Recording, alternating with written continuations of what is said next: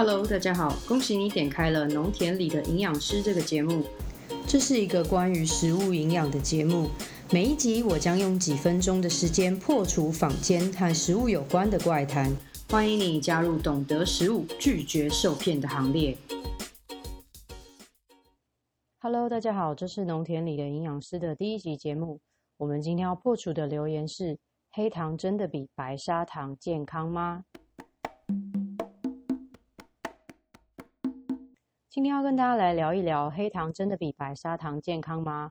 这里收到了一个问题哦，有人问说，冬瓜茶跟黑糖玛吉哪一个比较适合作为小朋友的下午茶点心？这个呢，我们到节目的最后再来公布。要聊糖，我们要先从糖制造的过程聊起。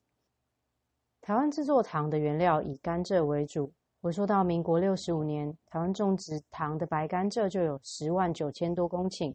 相较于现在种植面积约八千公顷，大概相差了十二点五倍。那目前呢，台湾有两个制糖工厂，虎尾跟善化两座糖厂，一年生产的二砂加起来大概为五万吨，和过去在一九三九年创下最高纪录的一百四十一万公吨，相差了七十倍之多。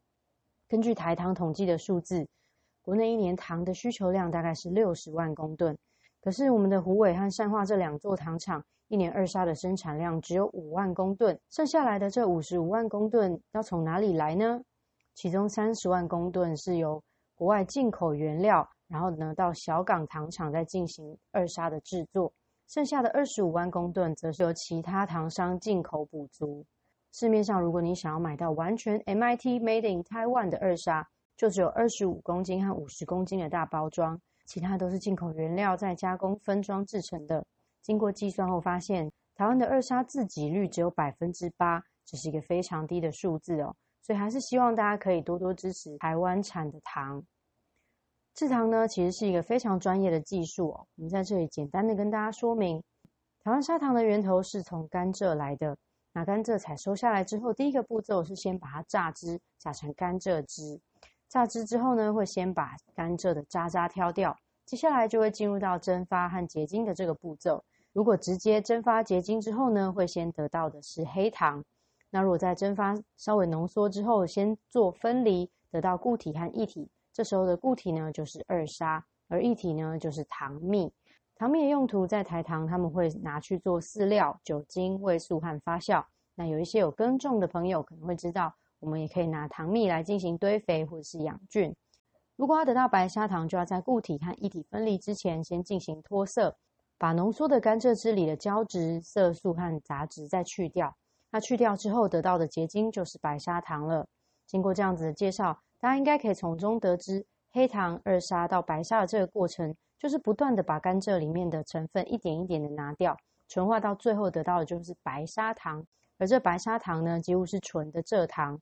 这就是为什么有人会说黑糖比白糖还要营养的原因，因为黑糖啊保留了较多甘蔗成分。但是黑糖真的就比白糖还要健康吗？真的因为健康就可以吃越多越好吗？回归到每天应该有的营养素建议量，我们可以从两个角度来看哦。第一个呢是我们每天需要的营养素，第二个呢是我们不能吃过量的营养素。黑糖里的营养素确实比白糖还要多，这是不争的事实。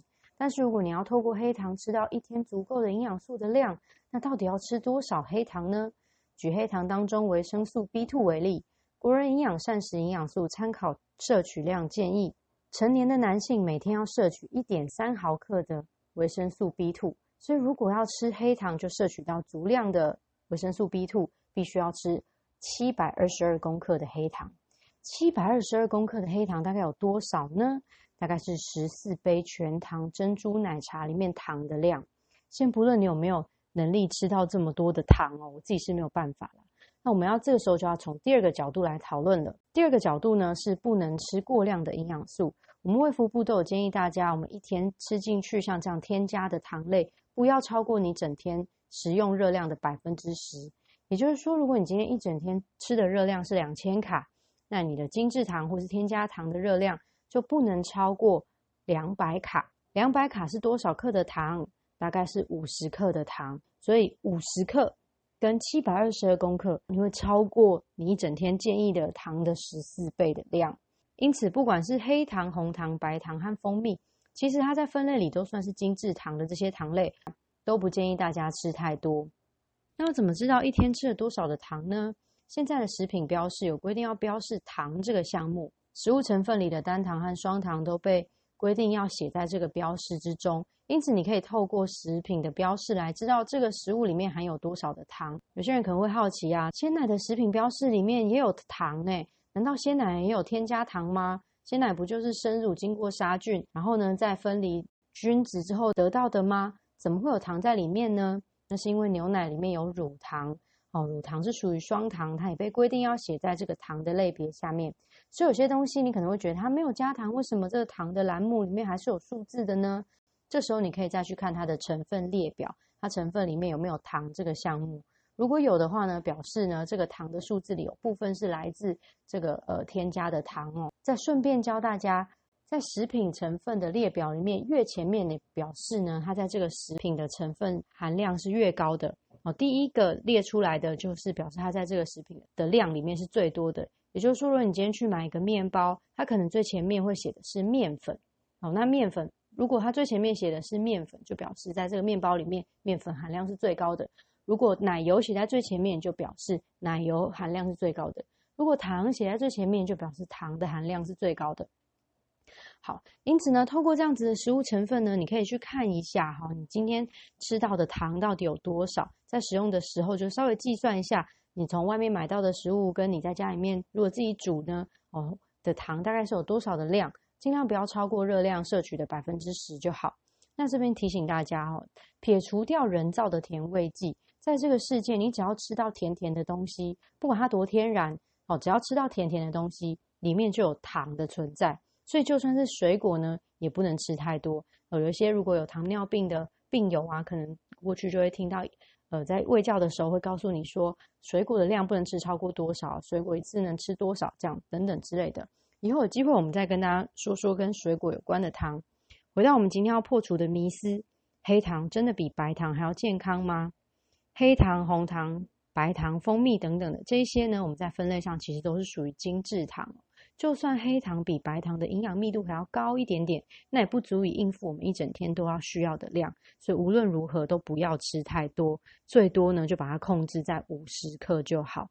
那五十克是多少呢？大概就是一杯全糖的珍珠奶茶所添加的量哦。